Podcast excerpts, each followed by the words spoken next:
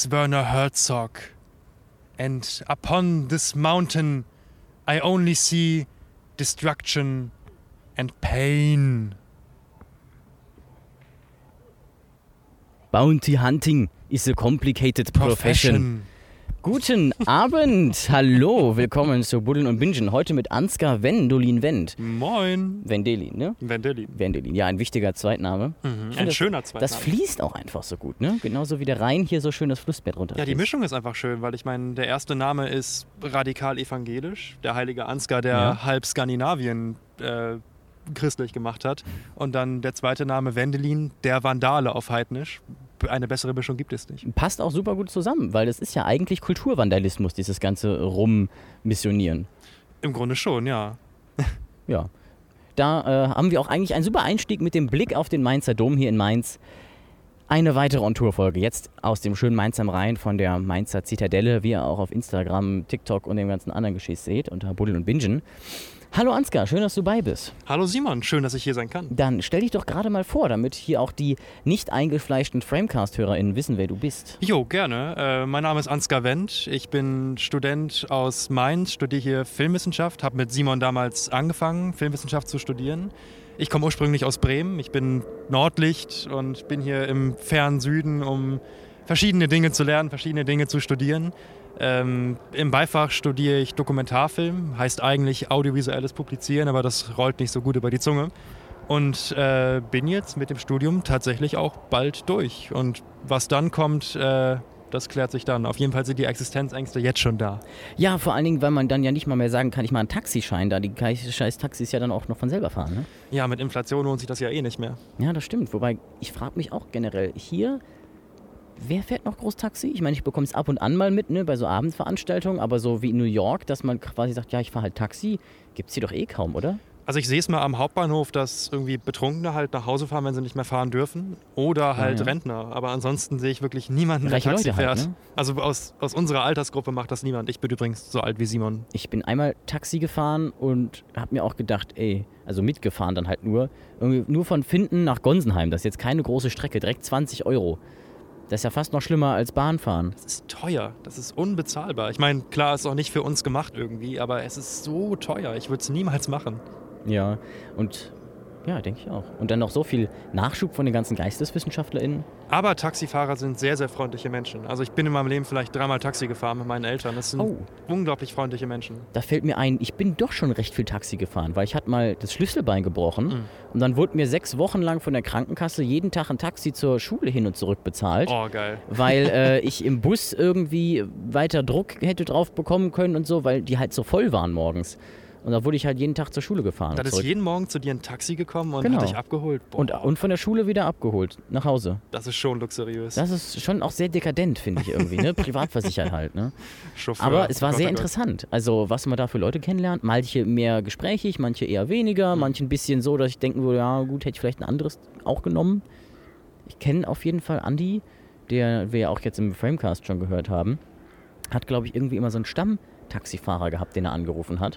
Und eines Tages habe ich mal mitbekommen, dass er irgendwie nicht konnte und dann war gleich so, ja, wen, wen rufen wir denn dann an? Ich, ich, wie kommen wir denn dann nach Hause? Wir haben jetzt beide Bier getrunken, was machen wir denn jetzt? Es können doch gar nicht andere Menschen Auto fahren, verdammt. Ja, genau, ganz, ganz, ganz schlimm. Oh Gott, Andi, wunderbar. Ah, ein schöner, schöner Blick hier, echt. Ja, ein schöner Ort, ne? Ich bin da mal zufällig drauf gestoßen, als ich hier spazieren war. Und auf dreierlei Hinsicht eigentlich schön, weil heute haben wir einen total schönen Abendhimmel. Es ist kalt, aber noch nicht so kalt, dass man irgendwie hier totfriert. Man hat diese wunderbare Aussicht über Mainz, über den Dom, über alle anderen Kirchen, über die Innenstadt, über die Altstadt. Theater sehen wir ja da hinten auch.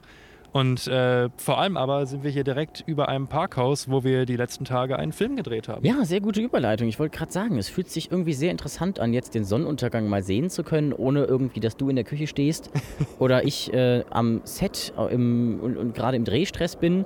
Wir haben ja sogar am, am allerersten Drehtag für das Eine Nacht Musical, Grüße an Jonas an dieser Stelle, Grüße. äh, das wir gedreht haben. Angefangen am ersten Drehtag hier auf diesem Parkplatzdach und dann direkt einen Sonnenuntergangsdreh und dann auch mit, mit so einer App, geguckt, äh, wann der Sonnenuntergang kommt, alles durchgeplant und so. Echt, echt viel Arbeit und viele Nachtdrehs vor allem. Deswegen ist es sehr schön, jetzt mal ein bisschen entspannt hier dieses Schauspiel, dieses natürliche Schauspiel genießen zu können. Auch einfach hier zu sitzen und nichts zu machen. Ich meine natürlich, Ja. ich habe bei diesem Dreh das Catering übernommen. Also ich habe dann für alle gekocht mit einer Helferin und äh, habe dann natürlich nicht viel mitbekommen von dem aktiven Drehstress. Aber wenn man dann da ist und die ganze Zeit muss irgendwas hin und her geräumt werden, die ganze Zeit muss irgendwas gemacht werden äh, und jetzt hier einfach zu sitzen und nichts zu machen, das ist irgendwie nach diesen fünf Tagen schon schön. Ja, das ist echt ein Luxus. Über den Dreh werde ich mit eine, in einer Folge mit Jonas auch nochmal drüber sprechen. Hm. Aber an dieser Stelle würde ich mal fragen, äh, Ansgar, narrativer Kurzfilm ist ja schon ganz schön was anderes als sowas Dokumentarisches. Ja. Was ist denn eigentlich für dich so das Interessante am dokumentarischen Filmemachen an sich, an dem Prozess? Oh, das ist eine große Frage, die man wahrscheinlich nur schwer beantworten kann. Ich mag beides. Ich glaube, was mich am Dokumentarfilm so sehr reizt, ist die Nähe zu echten Menschen. Also ich mag es sehr, mich in so ein Thema reinzulesen, mich äh, da so ganz reinzugraben und dann, nachdem man in diesem Thema drin ist, auf echte Menschen zu treffen, die ein Problem haben, die äh, eine Botschaft haben, die etwas rüberbringen wollen und dass man denen dann auch eine reale Plattform geben kann, das reizt mich sehr. Und äh, auch ein normaler Dreh ist natürlich immer ein totales Abenteuer, war der Dreh jetzt ja auch. Aber ich habe irgendwie das Gefühl, dass man, natürlich weil es Dokumentarfilm ist, äh, ein Stück weit näher an der Realität dran ist.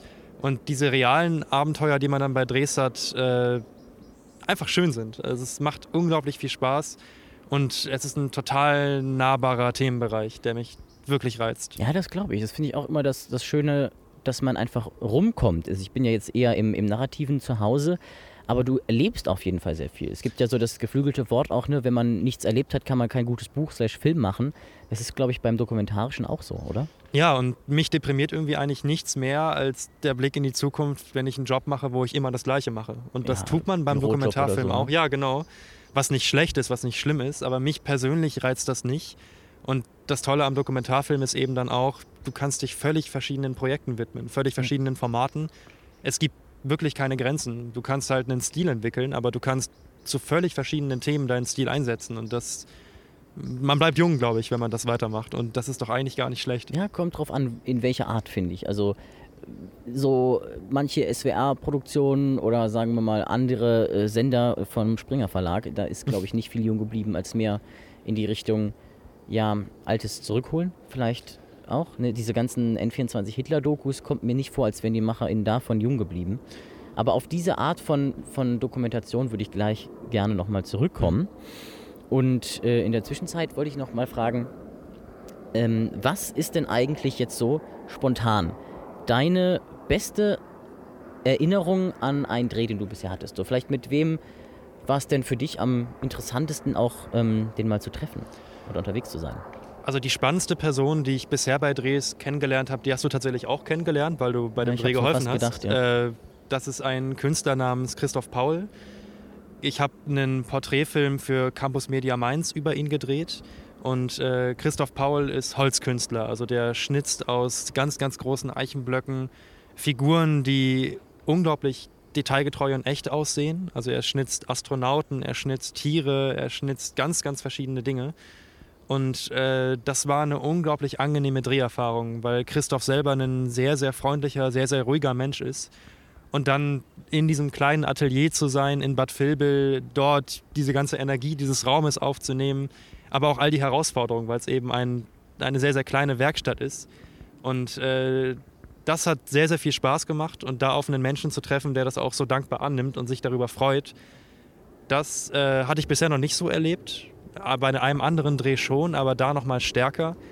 Und äh, es war vor allem schön, weil ich da eine, eine persönliche Entwicklung festgestellt habe zum ersten Mal. Ich hatte davor einen anderen ähnlichen Beitrag gedreht über einen Graffiti-Künstler, mit dem ich dann technisch total unzufrieden war. Dazu komme ich vielleicht später noch, weil ich den mit dem Handy zwangsmäßig aufnehmen musste, was technisch nicht so gut funktioniert hat. Und äh, habe da einfach gemerkt, dass da hat sich viel entwickelt, da hat sich viel verändert. Und auch mit dem Ergebnis, äh, das eine gute Freundin von mir gedreht hat, war ich dann auch wirklich zufrieden.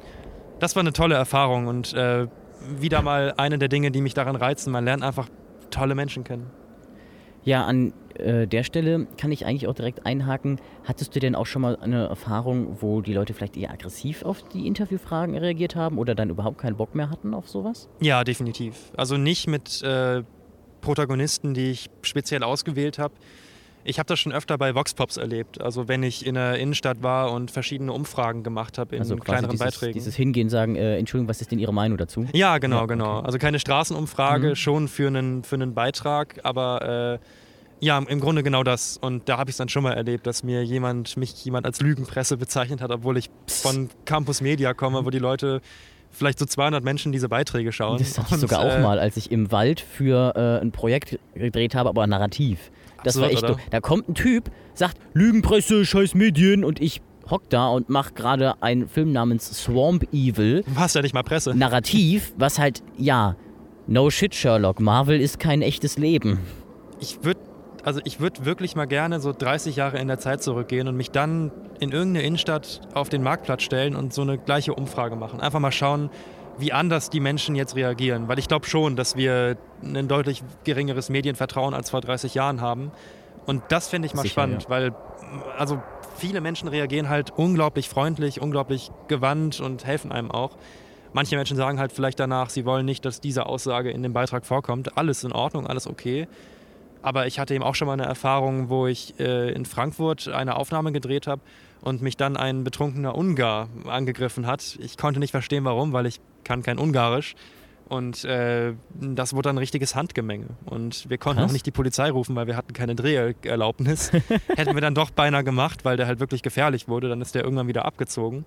Aber eine Kamera im öffentlichen Raum hat einen ganz, ganz komischen Reiz für Leute. Und Ja, das- die Menschen reagieren komisch auf eine Kamera. Das macht viel. Also wir haben ja jetzt auch in der äh, bei dem Dreh Nachtdreh, da warst du gar nicht dabei, mitbekommen.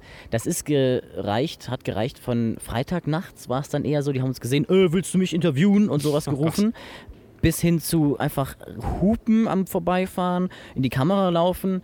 Und äh, Samstagnachts dann irgendwie ganz viele so, ey, TikTok, äh, kann ich mit rein? Und wo man sich auch denkt, ja, jetzt bitte, bitte halt deinen Mund.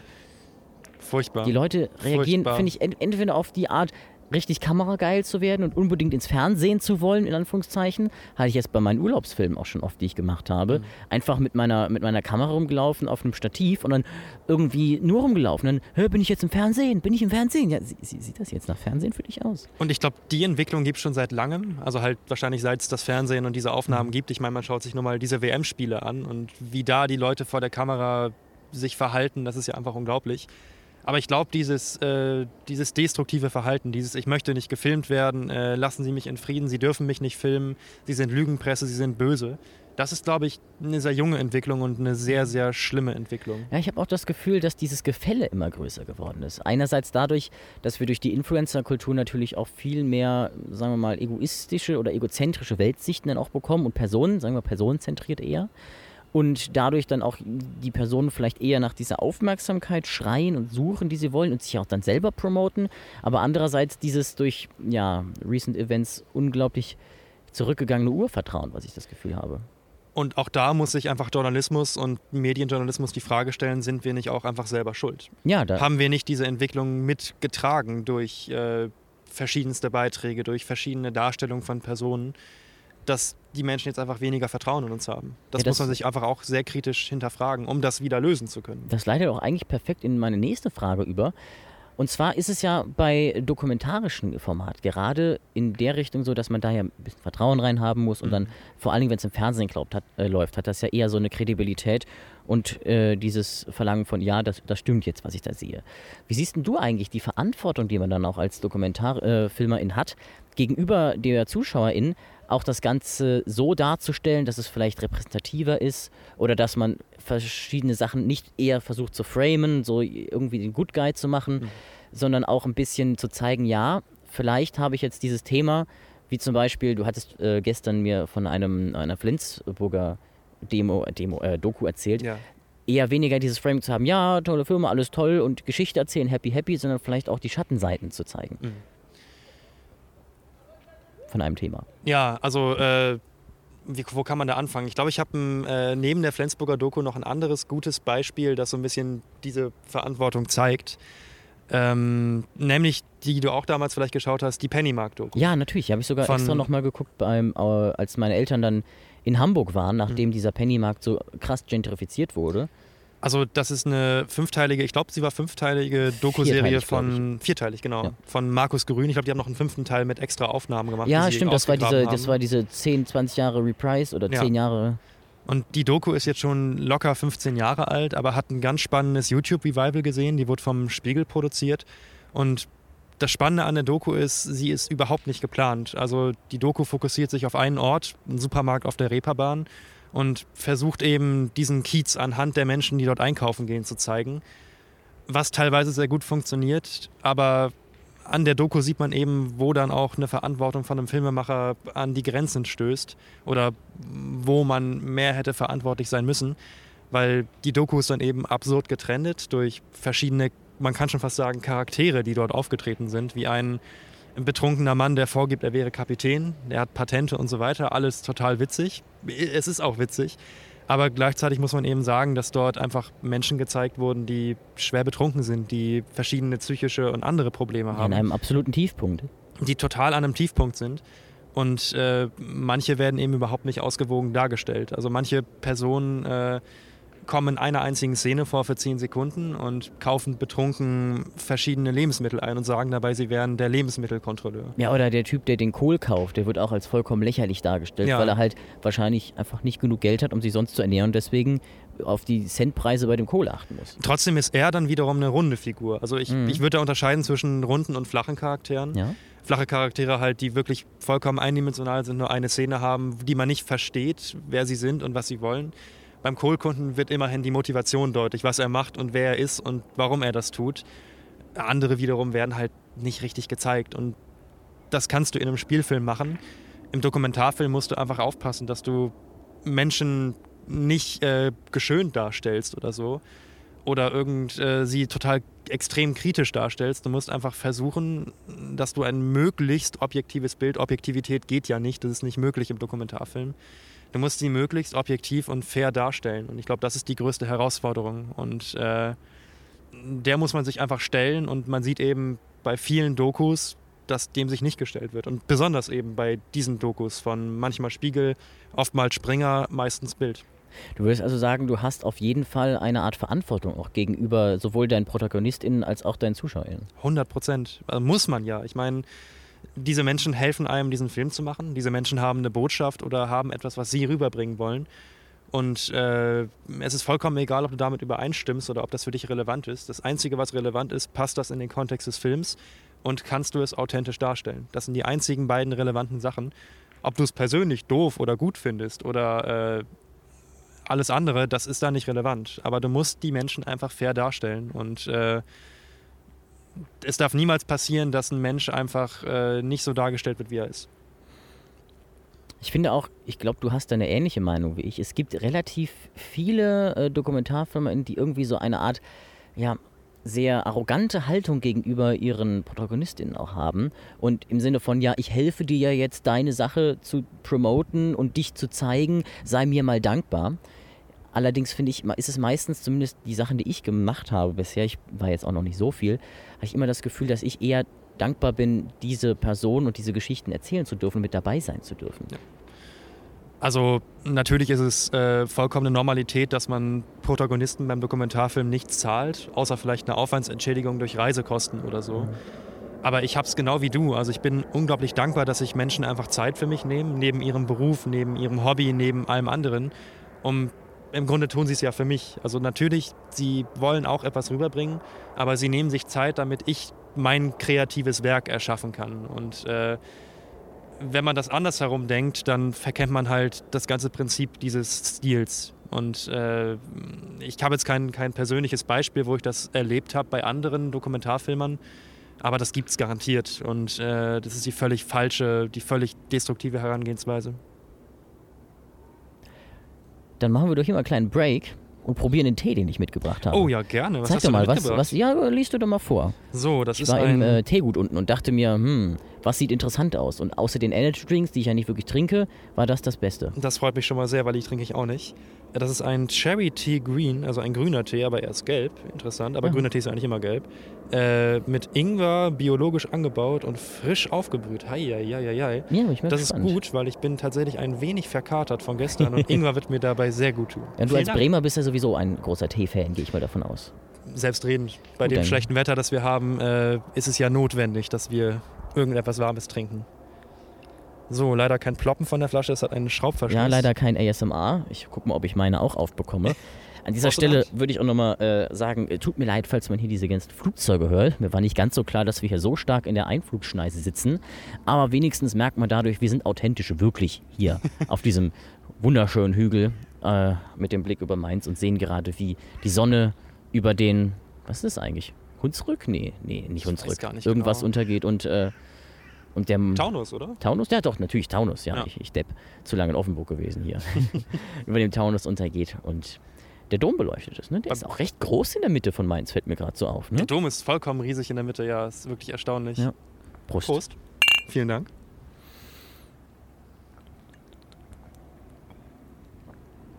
Mm, Oh, frisch. Ah ja, der Ingwer kommt durch. der Ingwer ist geil, der Zucker ist irgendwie schon sehr, sehr süß. ja, Aber nicht hätte man weglassen können, finde ich, den Zucker. Aber der ist oh, sehr erfrischend. Bei dem Thema, das du gerade angesprochen hast, Ja. mit Authentizität und wir sind wirklich hier.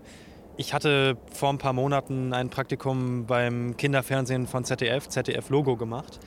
Und da hatten die eine Übertragung gemacht von den G7 oder war es eine andere Veranstaltung? Ich glaube, es war die G7-Veranstaltung, die ja in der Schweiz stattgefunden hat, Mhm. wenn ich mich richtig erinnere.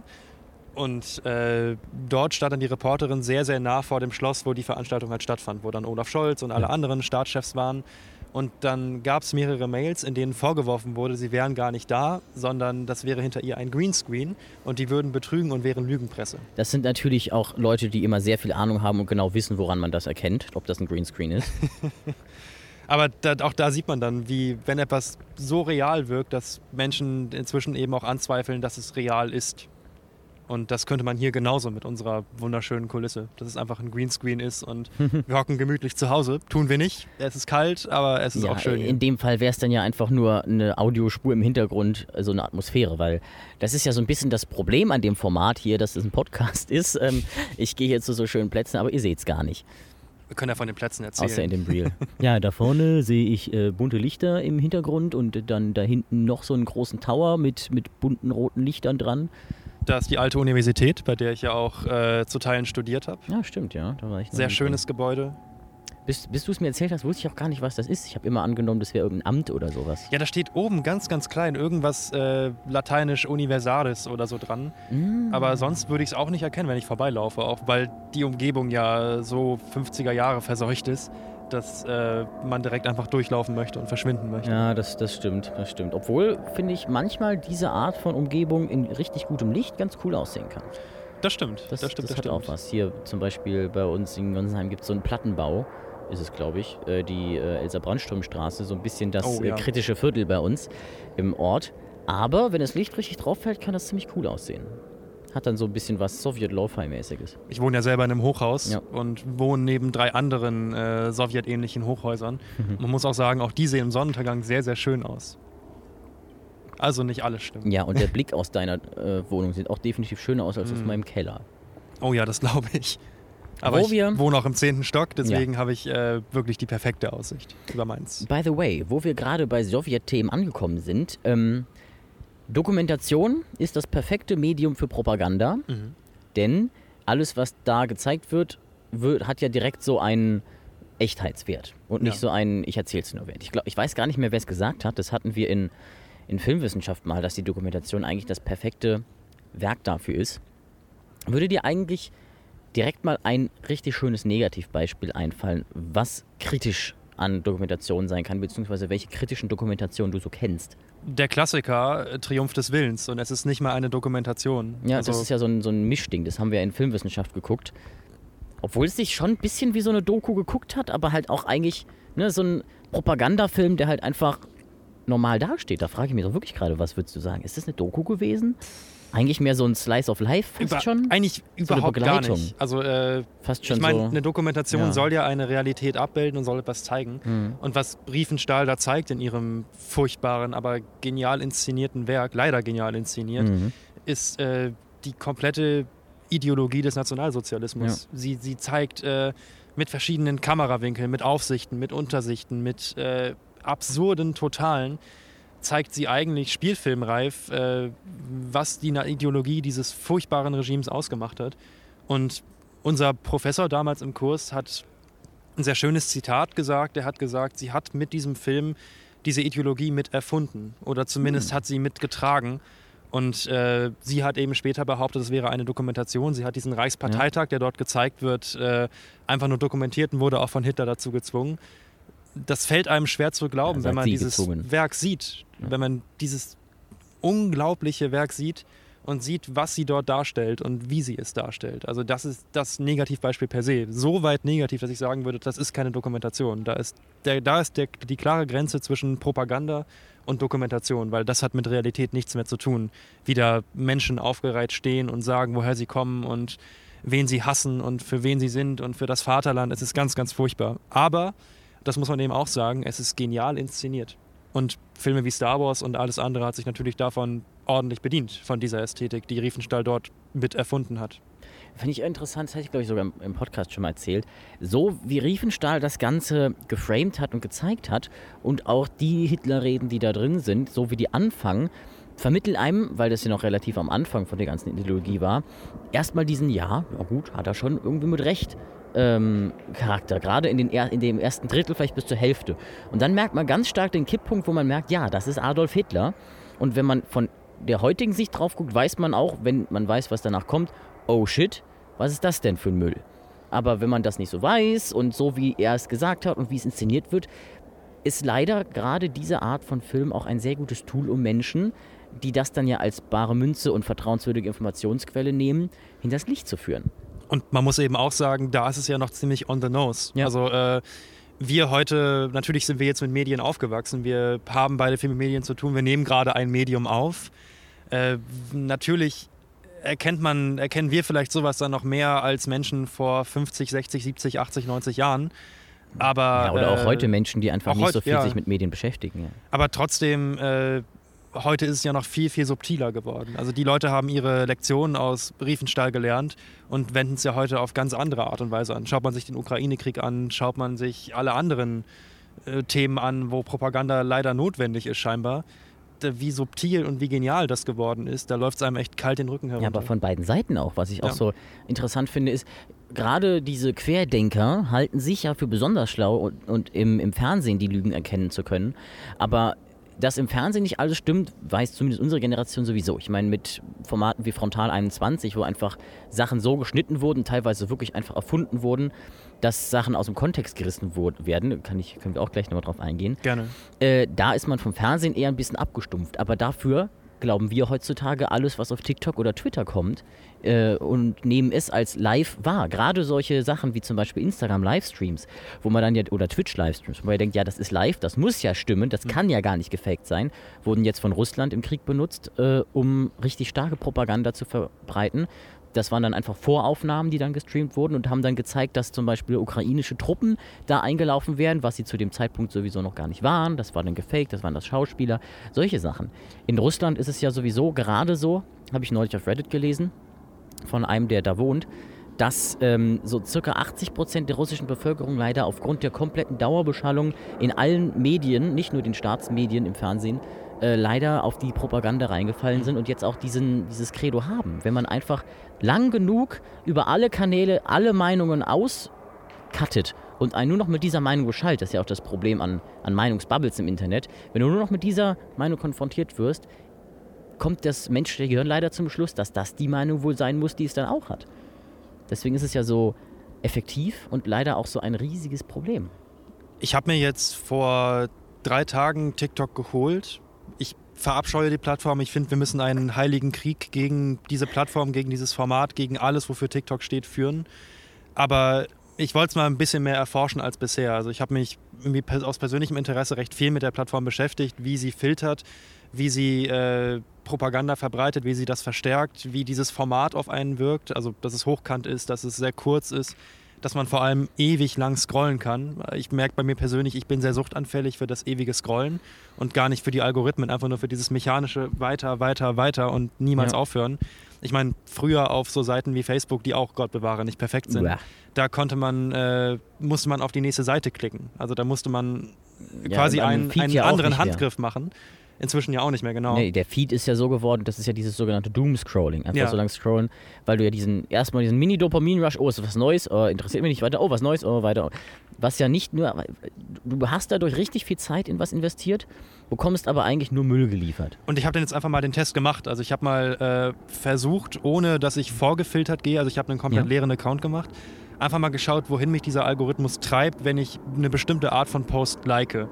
Und äh, dann war es erstmal so, dass ich einfach am Anfang ganz, ganz viel Softporn hatte. Mhm. Also extrem viel äh, sehr leicht bekleidete Frauen und Männer. Auf einer Plattform ab 14 übrigens? Auf einer ne? Plattform ab 14. Also äh, wirklich auch teilweise Verlinkungen auf OnlyFans. Also wirklich, mhm. äh, ich hätte gedacht, das wird mehr gefiltert.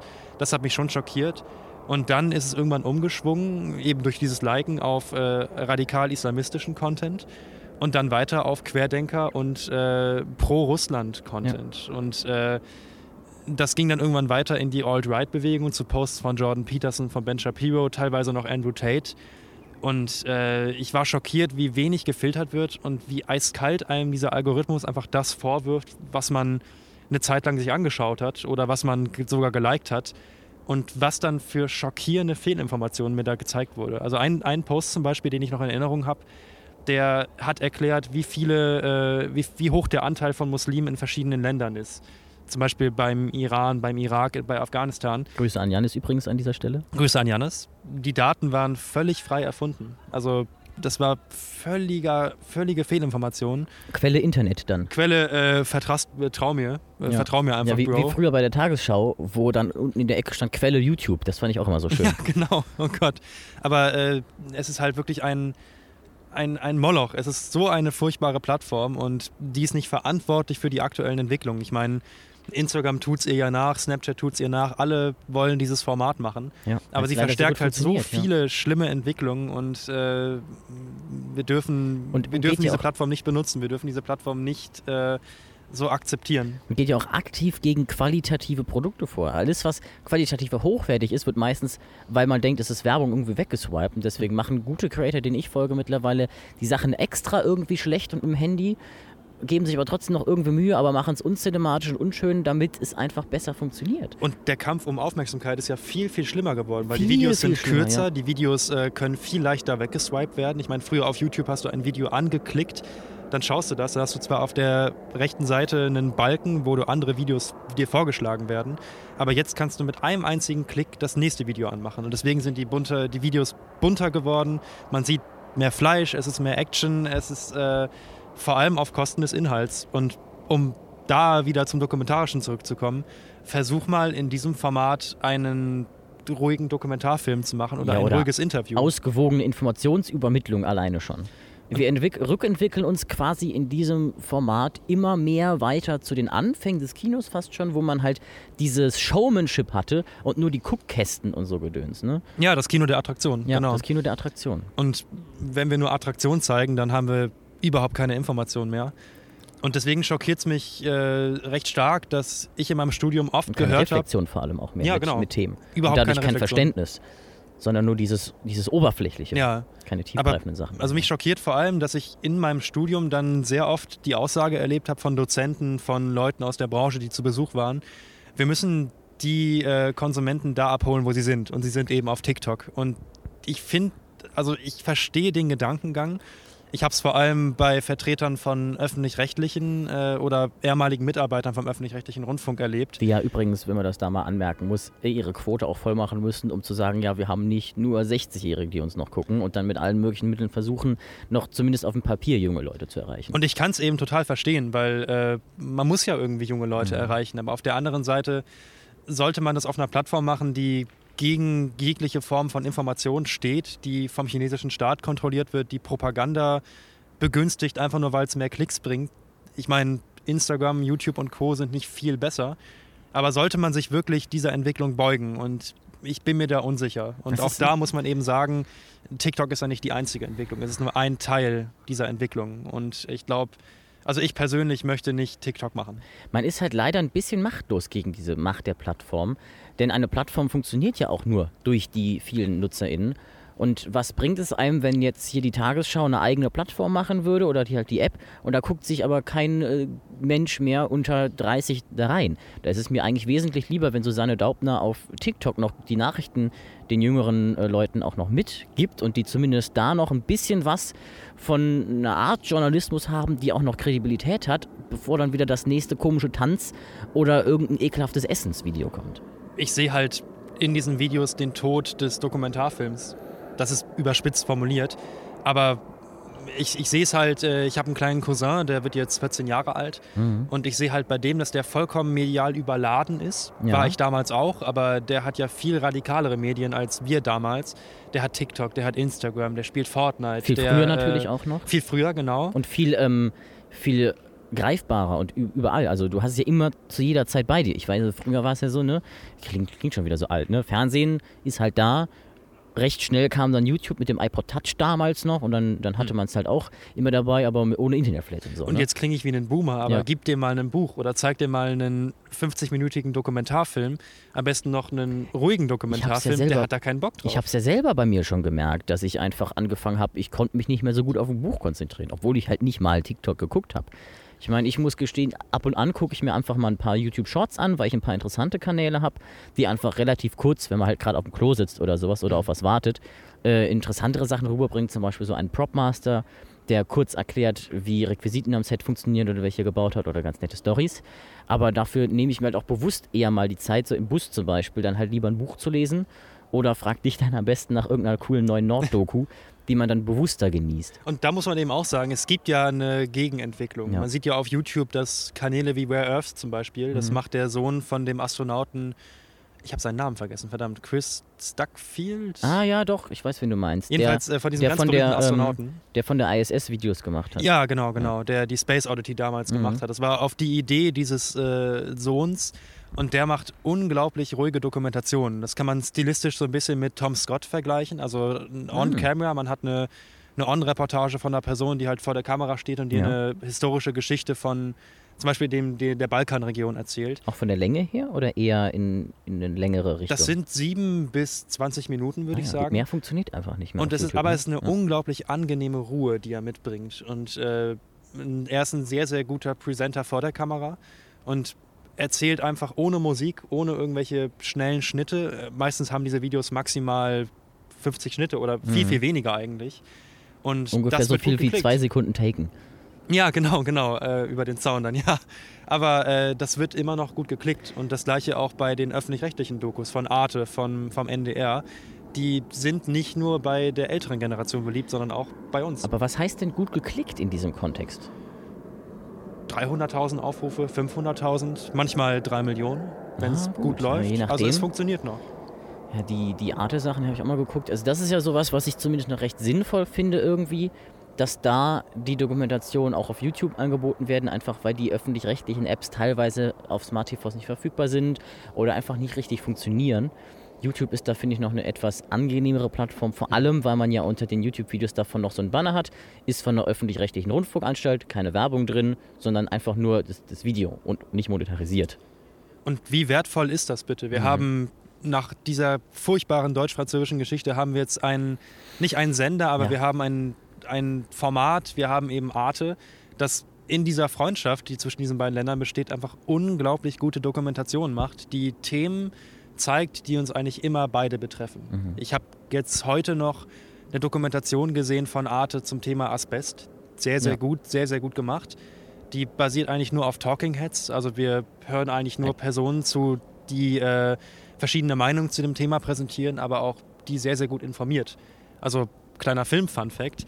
In Der Zauberer von Oz sieht man eine Szene, wo, also der, der, die ältere Version aus den 60ern, glaube ich, egal, äh, sieht man eine Szene, wo äh, auf die Hauptdarstellerin Schnee fällt. Und dieser Schnee ist tatsächlich Asbest.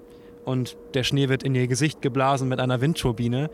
Ich weiß nicht, ob sie noch lebt, aber die muss auf jeden Fall jetzt Asbestose haben. Und äh, wenn man sieht, wo Asbest überall heutzutage drin ist, wo in Küchengeräten, in alten Schiffen, es wird teilweise in China und Russland immer noch verbaut. Also Russland ist zum Beispiel der größte Exporteur noch für Asbest. Ja. Das sind Themen, die äh, kann man halt, die, die haben oft einfach keine, keine Beachtung. Und ich liebe an Dokumentationen, dass man wirklich danach mit, damit rausgeht, ich habe jetzt was gelernt. Ich nehme jetzt was mit, ich äh, habe jetzt wirklich einen neuen Aspekt gelernt, den ich noch nicht kannte.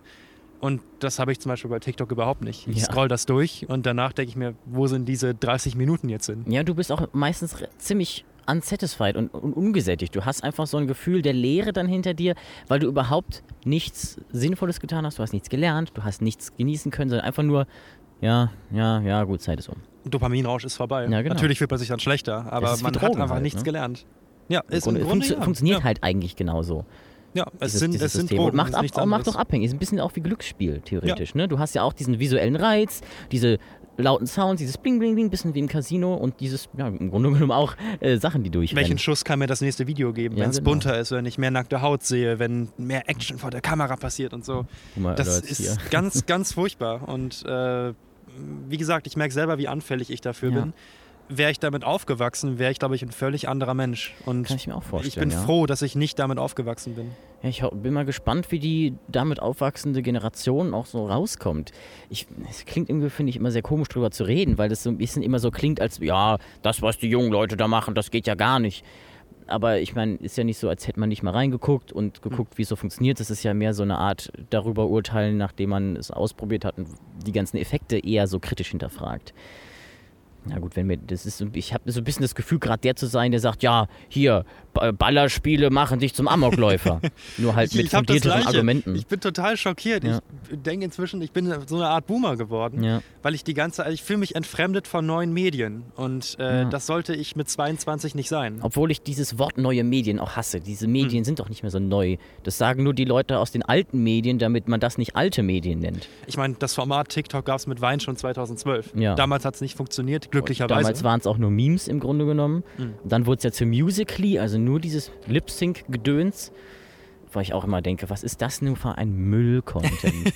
Lip-Sync-Gedöns. Gut, ja. es gibt Menschen oder Zielgruppen, die das interessiert. Und das ist vollkommen okay, das ist nicht falsch. Aber es ist nicht richtig, dass dieses Format an sich sich popularisiert. Das es ist ist, eine ganz schlimme. Entwicklung. Ja. Es ist einfach Unterhaltung und Ablenkung von einem immer ekelhafter werdenden Alltag. Es ist echt, ich fühle mich mittlerweile als, als wäre es wie, im- wie im Krieg früher. Ich meine, ist es natürlich nicht, es ist wesentlich weit, äh, weitaus wesentlich schlimm für uns, aber immer nur irgendwelche schlimmen Nachrichten, die man hört aus der ganzen Welt. Leute, hier duscht weniger, wir müssen hier sparen, Ja. macht das Licht nachts aus. Dann werden die, ähm, dann werden die, die, äh, hier zum Beispiel Hamburg hat ja Gesetze erlassen, dass man die Lichter auf der Reeperbahn nachts ausmachen muss und so. Ähm, Wäre es wenigstens für den Klimawandel gewesen. Da hätte ich noch gedacht, ja geil, endlich machen sie was. Aber aus den, den Gründen ist es halt wirklich irgendwie, irgendwie traurig. Aber man kann es auch umdrehen und halt positiv sagen, wir sind in einem Zeitalter, eigentlich in dem besten Zeitalter, wo wir uns, wenn wir eben medienkritisch sind und uns mit Medien gut auskennen, so gut informieren können wie noch nie. Wir haben Online-Bibliotheken wie Wikipedia, wir haben äh, Uni-Bibliotheken, wir haben unglaublich gute Dokumentationskanäle auf YouTube, auf ganz anderen Plattformen, teilweise auch Netflix, teilweise auch anderen Streamingdiensten, obwohl ich jetzt den Netflix-Stil ehrlich gesagt nicht besonders gut finde, was Dokumentarfilm angeht. Aber wir können so viel kostenlos zu Themen lernen und eben vor allem kostenlos. Das kostet alles nichts mehr. Dafür müssen, wir, dafür müssen wir mehr Zeit aufbringen, das Ganze zu hinterfragen und Ja. die Kredibilität rauszufinden. Und vor allen Dingen müssen wir viel ref, äh, reflektierter damit umgehen, beziehungsweise mussten wir eigentlich früher auch im Fernsehen, Ja. aber viel mehr auch hinterfragen, ja, das, was die mir zeigen, ist das jetzt, kann ich das so für bare Münze nehmen? Sollte ich vielleicht nochmal woanders nachgucken, ob das jetzt so stimmt oder mir eine andere Perspektive ansehen. Dafür ist halt durch auch das ganze Kurzlebige was und, und die ganze Schnelligkeit, an der wir auch mittlerweile Meinungen raushauen müssen, siehe Twitter, einfach überhaupt keine Zeit mehr. Aber die Perspektive ist dann Problem eben da. Also man hat dann diese Sie ist zweite da, aber Perspektive. sie ist zwar da, aber vielleicht hast du einfach nicht die Zeit oder nicht den Algorithmus, der sie dir zeigt. Also ich, deswegen bin ich auch froh, dass ich was, was mit Medien studiere, weil äh, ich glaube, mir persönlich tut es sehr gut, dass ich dadurch halt Medien sehr viel hinterfrage Mhm. und mich damit beschäftige, dass ich einfach für mein restliches Leben ein sehr gesundes Ja. Verhältnis dazu führen kann Generell und das Gute ist, rausziehen kann. Generell ist Medienkompetenz etwas, was man unbedingt von klein auf lernen müsste. Ja, ja. Nicht nur in der Schule, theoretisch kann man im Kindergarten mittlerweile damit sogar schon anfangen. Weil man da ja, selbst im Kindergarten wird man ja mittlerweile schon mit Werbung überall bombardiert. Ich werde ganz oft von Familienmitgliedern oder von Freunden, die jetzt äh, langsam Kinder bekommen oder die Ja. schon Kinder haben, weil ich so der, der Medienexperte in der Familie bin, warum auch immer, werde ich immer gefragt, äh, wie sollen wir mit Handys umgehen? Das ist ja eine total Mhm. wichtige Frage für Eltern. Wie sollen wir äh, daran gehen? Weil auf der einen Seite alle Kinder haben das Handy. Ja. Das Kind ist ausgeschlossen, wenn es keins hat. Dann kann es eben nicht die Handyspiele mitspielen, ist nicht bei WhatsApp, kann nicht Kann mitschreiben. kein und so. Coinmaster spielen. Eben, kann nicht mit Glücksspiel spielen, kann einfach nicht mitreden. Ja. Auf der anderen Seite Viel ist wichtiger es für ist ja eigentlich unglaublich der- schädlich. Viel wichtiger ist ja eigentlich eher der soziale Ausschluss, den du ohne äh, soziale Netzwerke wie WhatsApp Mhm. oder, oder Instagram oder so hast. Und von mir ist auch Reddit. Aber halt dieses ganze, ey, hast du das gesehen? Ach nee, kannst du nicht. Oh, ich schick's in die Gruppe. Ah ja, hast ja kein WhatsApp. Sowas in die Richtung. Das, was ja manche mittlerweile freiwillig machen, wenn sie auf Telegram oder Signal oder so wechseln. Was ja früher, ich weiß noch, das hat bei uns einer in der alten Gruppe gemacht gehabt, als ich noch in der Schule war. Und da war es halt immer so, ah ja, ach ja, stimmt, den muss ich ja auf, auf Telegram schreiben. Ah nee, kein Bock. Und Telegram ist ja nicht mal sicher. Das Ja, ist ja das, das- Spannende. Der, das der hat sich Gründer dann ja von ja dieser- in Dubai. Hat sich ja von dieser sicheren Alternative in Anführungszeichen entwickelt zu dem, was es heute ist. Es gibt also es gibt ein, ein ganz spannendes Muster. Dieser Telegram-Gründer stellt sich ja so als der, der letzte Verfechter der Meinungsfreiheit dar. Bei ihm können halt alle sein. Das Spannende ist, äh, sobald ein Staat, meistens die diktatorische Staaten, auf den Druck ausgeübt haben, dass er bitte sofort Daten weitergeben soll und dann gedroht wurde, dass, äh, unter anderem auch in Deutschland tatsächlich, Ja. dass diese Plattform hier verboten wird, Ja, dann knickt dieser Mann ein und gibt alle Daten der Plattform weiter. Also Telegram ist überhaupt nicht sicher. Und äh, auch da ist eben die Fehlinformation unglaublich hoch. Und gerade hast du Reddit angesprochen. Auf Reddit gibt es ja fast überhaupt keine, gar keine Moderation. Da wird Ja. die Moderation von Channels übernommen. Was man da an Gewalt, an Pornografie, an gewaltverherrlichender Pornografie sehen kann, das ist unglaublich. Das, ich bin sprachlos, wenn ich das An, sehe. an allem einfach. Ja, Von, von Memes über, es gibt dafür ja einen eigenen Tag extra, NSFW, Not Safe for Life. Äh, NSFL meine ich. NSFW ist ja Not Safe for Work. Ja, also furchtbar. Was, was, was für gräusliche Plattformen. Aber eben auch da hat man dann einfach coole Channels zum Thema Drehbuch, zum Thema, äh, ja, was, was einen interessiert. Du kannst ja alles auf dieser Plattform Prequel-Memes natürlich. Ja. Prequel-Memes, genau. Generell Memes, äh, Alles halt. alles. Äh, World News, Informationen. Ich habe jetzt gestern gesehen, Mainz hat ein eigenes Subreddit auch mal geguckt. Es gibt halt alles. Das ist so das Ding. Wie eigentlich im Internet überall. Es gibt alles und wir müssen lernen, das zu filtern. und das zu finden. Und eigentlich müssen die Algorithmen das für uns machen. Die Algorithmen dürfen, dürften eigentlich nicht auf den größten Profit ausgerichtet sein, so wie sie es jetzt sind, und auf das mit dem, was dir gefallen könnte, weiter bombardieren, sondern ein bisschen mehr diese Diversität, die wir ja in der natürlichen Welt haben, auch widerspiegeln. Ist übrigens meiner Meinung nach auch ein Punkt, an dem man Diversität mit einbringen muss. Nicht nur jetzt zum Beispiel in Dokumentation oder auch Filmen, ein bisschen diverser die Welt zu zeigen, sondern gerade auch Meinungsdiversität zeigen in Suchmaschinenergebnissen und allem möglichen, damit du auch zum Beispiel mal mitkriegst, was da für dumme Leute oder was da für andere Meinungen da sind. Nicht unbedingt dumme Meinungen nur, sondern halt generell andere Meinungen, damit du dich nicht immer so bekräftigt und, und als einzig richtig auch fühlst, wie es in den Bubbles teilweise entsteht. Und auch dafür ist der Dokumentarfilm da. Ja. Und man sieht eben auch, dass er dann oft vollkommen missbraucht wird, wie in Beiträgen vom Springer Verlag oder bei, bei Bild TV jetzt jüngst, der neue Fernsehsender. Ich glaube, der, der ja, größte stimmt. Fiebertraum, den ich jemals in meinem Leben erlebt habe, war kurz nach der Bundestagswahl. Und das war eine Arne Will-ähnliche Debattensendung von Bild TV. Ronsheimer in der Mitte und dann auf der linken Seite saß Thomas Gottschalk und auf der rechten Seite saß irgendeine Weltreporterin, Welt gehört ja auch zu Springer, Mhm. und äh, dann ganz, ganz rechts saß dann Heino. Und äh, Thomas Gottschalk meinte dann irgendwie nur, dass sich Politiker irgendwie müssen wieder echt sein und müssen mehr reden. Damals wie der Kohl und der Schmidt und so. Und Heino hat eigentlich nur rumgeheult, dass er damals gecancelt wurde, weil er während der Apartheid in Südafrika aufgetreten ist. Da sieht man was, was, also es ging gar nicht mehr um das Thema. Also es ging eigentlich nur darum, dass jeder irgendwie eine völlig unqualifizierte Meinung von sich gegeben hat und eigentlich auch niemand qualifiziert war, was zu dem Thema Bundestagswahl zu sagen. Thomas Gottschalk ist Entertainer, Heino ist Musiker. Ja, das verstehe ich sowieso kann das nicht. sein? Das passiert ja in den USA auch sehr oft, dass dann Filmstars immer nach ihren Meinungen gefragt werden oder äh, irgendwie als Experte dastehen zu irgendwas. Aber hey, das sind Schauspieler, die sollen Ja. einfach nur so tun, als wären sie traurig oder glücklich oder was auch immer. Wenn ich irgendwie eine Meinung haben will, dann bitte von einem Experten, der sich damit auskennt und nicht von irgendeinem Celebrity. Übrigens, äh, Bild TV benutzt als einzige Quelle oft einfach die Bild-Zeitung. Die einzige seriöse Quelle. Ja. Und das siehst du auch oft bei Dokumentationen, dass man einen, im Grunde einen Zug fährt, einen Frontman nimmt. Entweder jemand, der tatsächlich vor der Kamera als eine On-Reportage dich durch das Thema durchführt, oder auf der anderen Seite halt irgendeinen Protagonisten, der recht berühmt ist, einen Schauspieler, ein Vertreter einer Bewegung. Aber das meistens dann das Thema darunter leidet, weil es halt eine One-Man-Show wird und auch eine One-Meinung-Show, wo irgendjemand dann seine Meinung darstellt, ohne dass es irgendwie auch noch hinterfragt wird. Also was mich tatsächlich, das ist jetzt habe ich die perfekte Überleitung gefunden, na endlich, was mich sehr an äh, vielen Funk-Dokus stört, äh, ich schaue inzwischen deutlich weniger Funk, als ich früher geschaut habe. Also Kanäle wie Strack F, das Y-Kollektiv, Follow Me Reports oder Also Reporter. meinst du äh, Kanäle, die von Funk auch selber produziert werden? Genau. Also nicht die unterstützten, sondern die Eigenkanäle. die selbstproduzierten dokumentarischen Funkkanäle, genau. Übrigens, äh, ich sehe gerade, dass die Aufnahme neu gestartet ist. Also falls wir hier ein bisschen was verloren haben, wir fangen jetzt einfach ein neues Thema an. Willkommen zurück. Ja, Funk. Und äh, Habe ich übrigens früher immer gedacht, das heißt Funk. Und Funk. bin dann irgend also Funk und habe immer gedacht, hä, okay.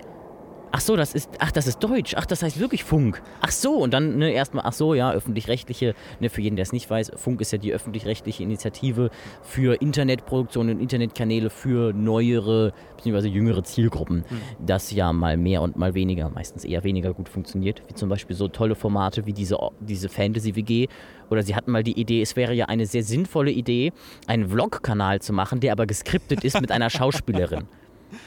oh Gott, also bei Funk da. Oder äh, dieses Projekt Ich bin Sophie Scholl, was ich auch. Ja, da wollte ich gerade drauf. ja. Genau, da wollte ich gerade hinkommen. Äh, vollkommen absurd, äh, dass man da einfach eine historische Person äh, darstellt. Aber was wäre, wenn sie Vloggerin wäre? Ja, aber dann auch Die noch. Idee ist cool, aber, auch noch die. Umsetzung ist absurd. Das kam ja eigentlich von einem polnischen Projekt, glaube ich. Ja. Oder irgendeinem östlichen Projekt auf jeden Fall, wo sie es aber auch dann mit den Schattenseiten gezeigt haben. Aber so war Sophie Scholl ja irgendwie so als Ultra dargestellt und teilweise Fakten einfach ein bisschen verzerrt Es hatte krasse historische Lücken teilweise. Also es war und auch teilweise einfach, einfach schlecht recherchiert. Falschdarstellungen, Ja. Und, Aber äh, ja. um nochmal auf diese Doku-Kanäle zurückzukommen, die teilweise wirklich gut sind. Also generell, äh, was man bei Funk einfach merkt, äh, sie setzen voll auf die On-Reportage. Also Funk, und das habe ich viel mit in Gesprächen Erklär mit kurz mal, Mitarbeitern was eine. On-Reportage ist. Ne? On-Reportage ist, äh, wenn äh, du einen Moderator vor der Kamera hast, der dich durch ein Thema durchführt. Entgegen steht eben eine Doku von Arte oder vom NDR, wo das Thema für sich selber spricht und du hast kein, keine Ich-Person vor der Kamera, die dir quasi erklärt, was jetzt gerade Sache ist oder die etwas erlebt für dich, stellvertretend für dich, die stellvertretend für dich eine Droge nimmt oder stellvertretend für dich äh, sieben Tage in einer Burschenschaft lebt oder so. Funk setzt voll auf dieses Format, weil Funk glaubt, dass man äh, Persönlichkeiten im Online-Bereich braucht, damit man Klicks bekommt. Ich würde dem entgegensetzen, dass Arte-Dokus eben auch sehr gut laufen, aber es gibt fast keinen Funk oder wirklich, ich glaube, keinen Funkkanal, wo nicht eine Person vor der Kamera steht, die dich durch das Geschehen führt. Das ist wieder dieses Darstellerische, ne? Ja, genau. Das ist an sich nicht schlecht. Also ich, es ist ja total nahbar, dass man äh, eine Person vor der Kamera hat, die dich so durchführt, mit der du dich ide- identifizieren kannst, die auch eine normale menschliche Perspektive hat und nicht so abgehoben ist. Obwohl das finde ich immer eher mich daran hindert, es quasi selber zu erleben. Mhm. Wenn da irgendjemand ist, der es für mich erlebt und auf den das wirkt. Aber das ist ja wie Let's Plays. Ja. Also auch das schaut, schaut man ja einfach gerne, weil es auch darum geht, wie erlebt jetzt diese Person, zu der ich vielleicht Mhm. eine, eine parasoziale Beziehung entwickelt habe, wie erlebt die jetzt dieses Gesch- Geschehen? Also es sind schon so eine Art Internet-Influencer-Celebrities. Aber glaubst du, das funktioniert das mit denen? Also ich hätte Ich glaube schon. überhaupt keine Ahnung, wie die jeweils heißen. Ich kenne halt nur die richtig, die richtig schlechten, weil ich das aus den Space Frogs Videos kenne, Mhm. die halt von, vom Y-Kollektiv das auseinandergenommen haben, was die halt teilweise für dumme, schlecht recherchierte und teilweise wirklich fast schon ja, meinungsmachende äh, Dokus produziert Ja. haben. Zum Beispiel die äh, über die, diese Polizeidoku, wo sie mitgegangen sind zu der Hausuntersuchung und er dann so meinte, oh ja, Kaffee getrunken heute Morgen, ist aber auch schon wirklich früh, aber das finde ich ja schon krass, dass sie hier mit zehn Leuten in die Wohnung gehen, die zu durchsuchen. Ja, machen sie ganz toll. Aber was sie da wirklich gemacht haben, war eine Wohnungsdurchsuchung, weil jemand im Internet äh, Andi Grote als eins Pimmel beschreibt. Und genau da sprichst du das Problem an. Wir sehen eben ein Reporter-Ich und wir sehen auch die subjektive Meinung dieses Ichs. Wir sehen nicht einfach jemanden, der uns durchführt, wie in einer David Attenborough äh, Naturdokumentation. Wir sehen ein Reporter-Ich, das meistens auf diese Dinge reagiert und seine Meinung dazu preisgibt. Gerade bei Also- politischen Themen natürlich Genau, kritisch. und wir sehen unglaublich oft, dass dann diese Person irgendwo hingeht. Keine Ahnung, ich habe mal eine Doku gesehen, äh, wo diese eine Reporterin zu einem Mann gegangen ist, der Sex mit Tieren hat. Und dieser Mann stellt dann eben dar, warum er das tut, äh, erklärt, versucht zu erklären, warum er diesen, diese Gedanken hat und so weiter. Und danach sieht man dann die Reporterin, wie sie direkt darauf reagiert. Also sie kommt von dem Gespräch zurück.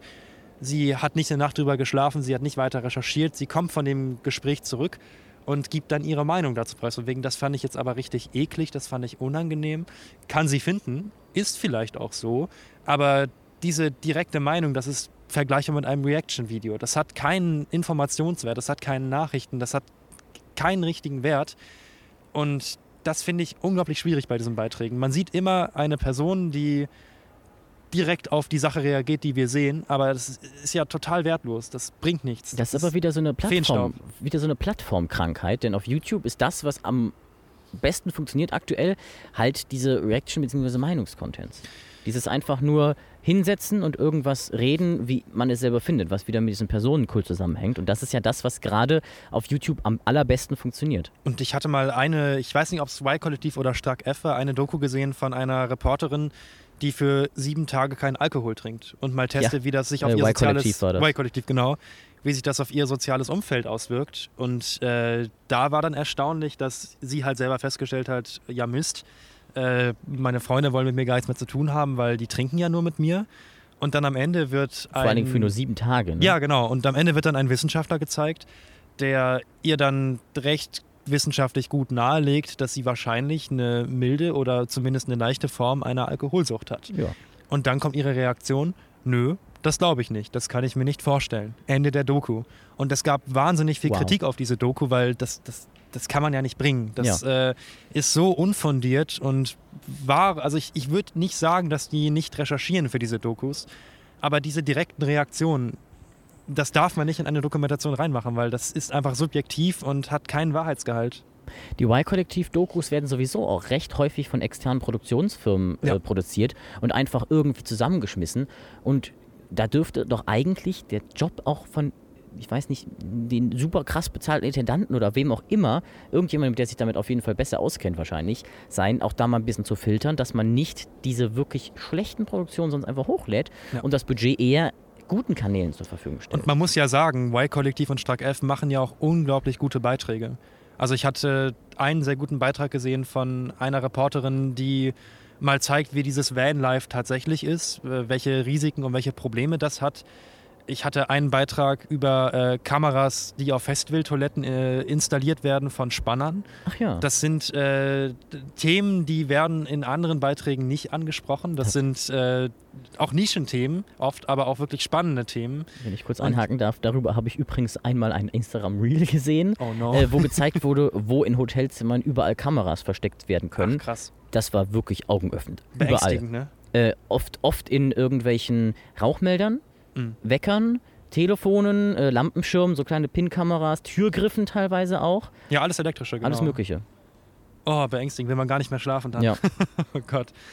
Aber also sie machen auch wirklich, also es gibt, es gibt unglaublich viel Potenzial und unglaublich viele gute Beiträge. Es muss sich einfach noch ein bisschen finden, glaube ich. Obwohl es jetzt auch schon Funk seit vielen, vielen Jahren gibt. Die Anfangsphase war ja auch holprig. Ich glaube, es muss sich mit diesen vielen Wandeln, die wir aktuell haben, wirklich noch finden.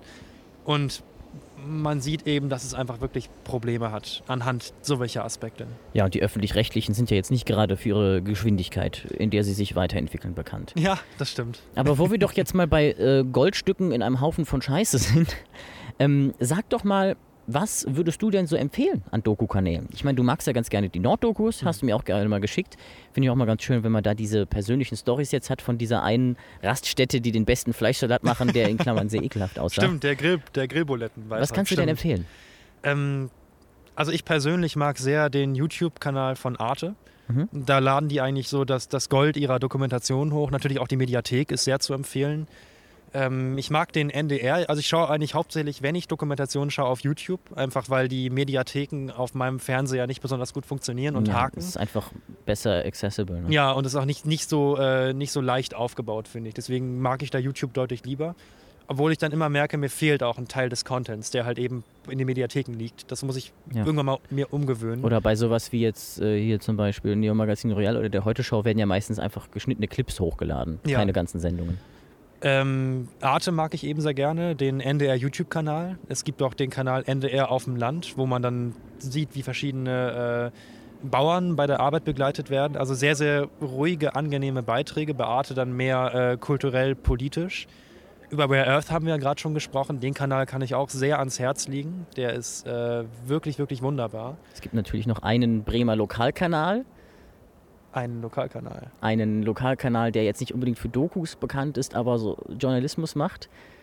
Dessen Name den Namen macht. dieses ah, Podcasts möglicherweise inspiriert hat. Genau, da kannst du ja gerade mal auch das Geheimnis lüften. Echt? Habt ihr es noch nicht gelüftet? Nein, nein, ich oh, habe gewartet, wow. bis du drin bist. Buddeln und Bingen. Ich kann es nicht glauben. Wow. Ja. Also, äh, Buten und Binnen, Wagen und Winn steht über dem Bremer Rathaus. Das heißt so viel wie, also das ist Plattdeutsch und heißt draußen und drinnen Wagen und Gewinnen. Und scheinbar kommt dann ja der Titel dieses Podcasts daher. Buddeln und Bingen. Buddeln und, genau. Buddeln und Bingen. eine wunderbare Überleitung, eine wunderbare Metapher. Ähm, das ist so ein bisschen das Motto der Stadt Bremen auch. Dieses Wagen und Gewinnen, eine alte Kaufmannstadt, eine alte Hansestadt. Das kommt alles daher. Und es gibt eben äh, von Radio Bremen eine Nachrichtensendung, die heißt auch so, die heißt Buten und Binnen. Und Radio Bremen war schon immer so ein bisschen dafür bekannt, dadurch, dass sie auch sehr klein sind, dass sie nicht Narrenfreiheit haben, aber dass sie sehr, sehr viel experimentieren. Und das sieht man eben an diesem Format. Da gibt es äh, einfach tolle kleine Magazinbeiträge, also Beiträge, die fünf Minuten lang sind und dann ein Thema mit maximal zwei oder drei Protagonisten darstellen. Und ein Beispiel ist die Serie Wer kennt wen. Da wird jede Woche in einem Porträtbeitrag eine Person dargestellt und am Ende der Serie sagt dann die Person, ich kenne da eine, die äh, mag den Mainzer Dom gerne und dann wird äh, im nächsten Porträtfilm die Pastorin des Mainzer Doms äh, vorgestellt. Also so ein bisschen jeder kennt jeden und die Welt ist ein Dorf. Und das, da gibt locker jetzt schon 500 Beiträge. Ging mal los mit dem Kanufahrer. Jetzt sind die vielleicht bei Mitarbeiter der Bremer Stadtwerke so welche Ideen äh, hat die Sendung viel. Und ich mag es eben persönlich gerne, weil mich interessiert, was in meiner Heimatstadt passiert. Und wenn es dann auch noch so gut gemacht ist, dann umso lieber. Ja, und Dokumentation, auch so etwas in der Dokumentation, in diesem etwas kleineren Rahmen, ist im Grunde genommen nichts anderes auch als Geschichten erzählen. Ja. Und die interessantesten Geschichten sind dann in dem Fall vielleicht einfach die menschlichen Geschichten zu Hause. Ich kann mit Vorsicht auch den Kanal Channel 5 mit Andrew Callahan empfehlen, ursprünglich All Gas No Breaks. Schwer zu erklären, was er macht. Er lehnt sich so ein bisschen an den Stil von Weiß-Dokumentationen aus den 2000ern an, die damals, ich nenne es dreckigen Journalismus, die damals diesen dreckigen Journalismus etabliert haben, dass sie nicht recherchieren oder irgendwelche anderen Dinge machen, dass sie einfach in ein Krisengebiet fahren und die Leute fragen, was abgeht.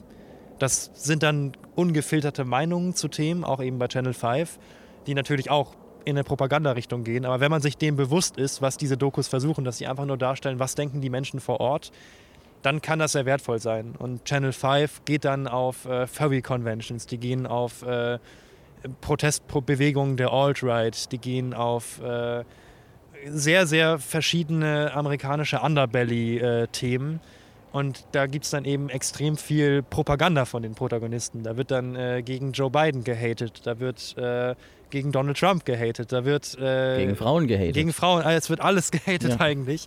Aber es ist, wenn man sich halt vor Augen führt, dass die Menschen, die dort sind, äh, total unfundierte Meinung haben und man dann mal sehen möchte, was denken die Leute wirklich gerade bei dieser Biker-Convention, dann ist das sehr wertvoll. Aber auch da, wie gesagt, man muss es mit Vorsicht genießen, weil manchmal neigt der Kanal dazu, die Leute ein bisschen ins Lächerliche zu ziehen. Ja, ich finde komischen Großaufnahmen. Ich finde, er hat immer so einen Borat-Charakter gehabt, der einfach ja. so hingeht, um dieses abstrakte, abstruse auch zu zeigen, was bei diesen doch eher, sagen wir mal, etwas andersdenkenden als er selber. Es, ten, es tendiert ist. öfter zu einer Freakshow. Ja. Das, das macht es definitiv.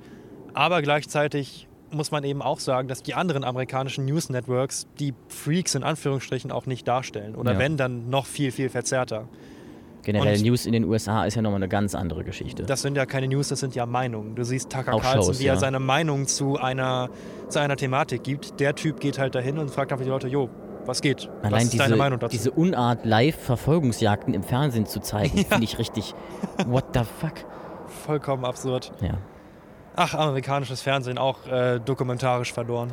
Gehen wir lieber nochmal zu ein paar Tipps von dir. Gibt es ein paar RegisseurInnen, FilmemacherInnen, die du empfehlen würdest? Fangen wir mit Werner Herzog an. Äh, oh ja, gerne. Damit haben wir ja den Podcast auch begonnen mit äh, dem Werner Herzog Sprech. Aber ich, ich persönlich liebe ihn sehr und ich liebe seinen Dokumentarstil. Auch Werner Herzog natürlich eine Person, die man kritisch hinterfragen muss. Seine Zusammenarbeit mit Kinski, der, Wenn es auch sehr witzige Behind-the-Scenes-Aufnahmen hervorgebracht hat. äh, wenn es auch sehr witzige Aufnahmen hervorgebracht hat, der einfach äh, ein brutaler, gewalttätiger und einfach ein, Ver ein Vergewaltiger war. Der Ver Vergewaltiger seiner Tochter, jedenfalls nach ihren Vorwürfen, die sehr äh, detailgetreu und glaubwürdig wirken und sind wahrscheinlich. Also ich glaube daran, dass Kinski seine Tochter missbraucht hat. Und äh, man muss eben sich das vor Augen führen, dass Werner Herzog mit so einem Mann zusammengearbeitet hat, vielleicht sogar geduldet hat, dass dieser Mann so war, weil er einfach ein genialer Schauspieler war.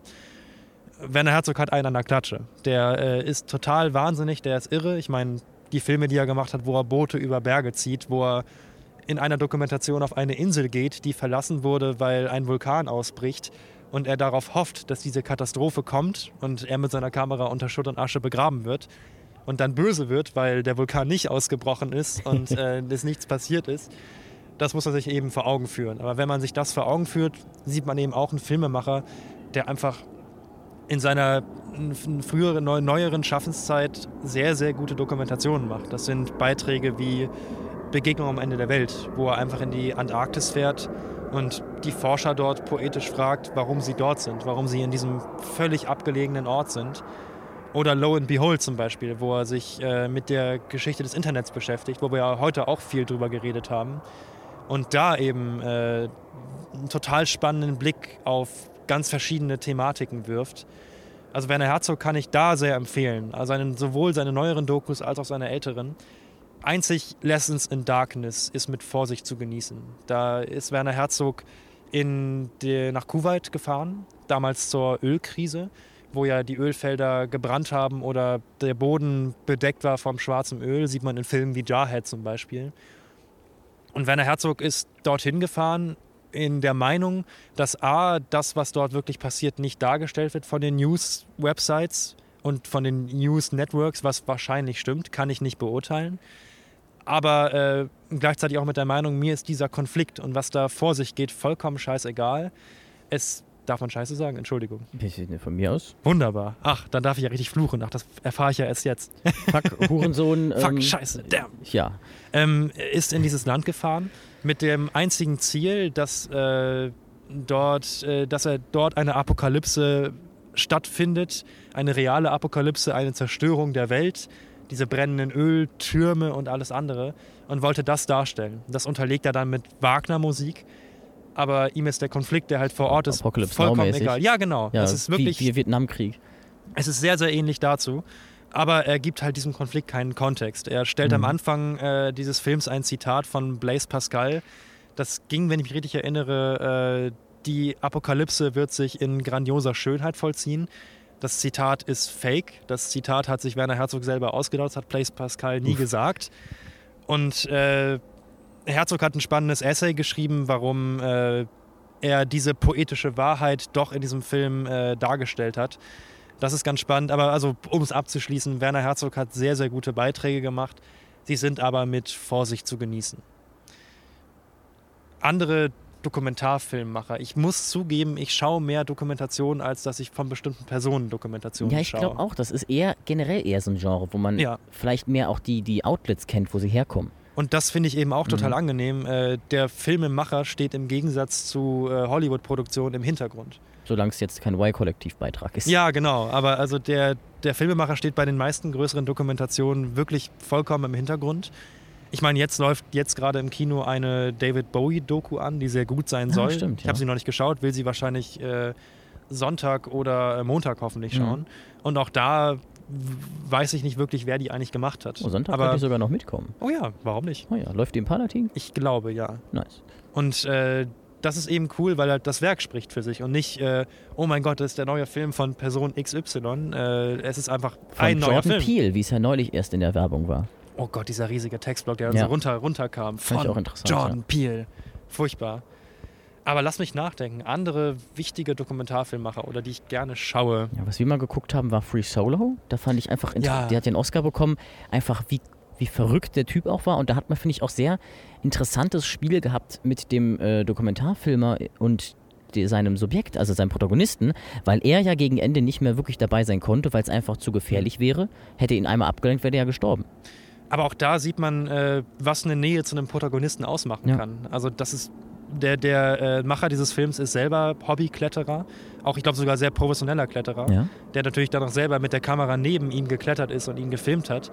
Der hat eine völlig andere Beziehung zu dieser Person als Protagonist, als jetzt ich zum Beispiel hätte. Mhm. Ich meine, das heißt nicht, dass du jetzt Kletterer werden musst, um Kletterer zu interviewen, aber wie wertvoll es sein kann, wenn du einfach von dem Thema Ahnung hast und äh, vielleicht schon fast weißt, was die Person dir sagen wird und äh, weißt, wie die Person so ein bisschen tickt, dann sind auch diese Menschen, die du dann filmst, einfach dankbar. Weil nichts ist schlimmer, als wenn du zu einem Dreh unvorbereitet kommst und die Menschen Fragen stellst, die offenbaren, dass du von der Thematik keine Ahnung hast und Mhm. auch keinen Bock auf das Thema hast.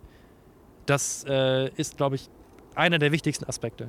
Wie bereitest du dich denn eigentlich meistens darauf vor? Eher so, dass du quasi alle Antworten auch selber geben könntest oder mehr in Richtung von äh, genug eingetaucht, um interessante Fragen haben zu können? Also der Weg, den ich gehe in meinem Prozess ist, äh, ich habe natürlich erstmal eine irgendeine Themenidee. Äh, eigentlich fast schon wie beim Spielfilm eine Logline, Ja.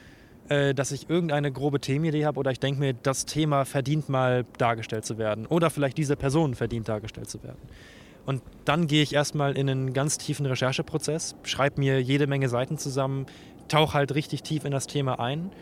Und von da aus suche ich dann nach Protagonisten, schreibe ein erstes äh, Exposé, wo ich halt die Themen, die Themenidee Grund halt gro grob aufschreibe. Und erst von da aus gehe ich dann richtig auf die Protagonistensuche. Also frag nach den Leuten, äh, mach Interviewanfragen, baue dann irgendwann den Aufbau des Films auf über ein Treatment, also eine Tabelle, wo ich dann genau sage, äh, das kommt da vor und das soll auf visueller Ebene dargestellt werden und dieser Interviewfitzel soll dann da vorkommen.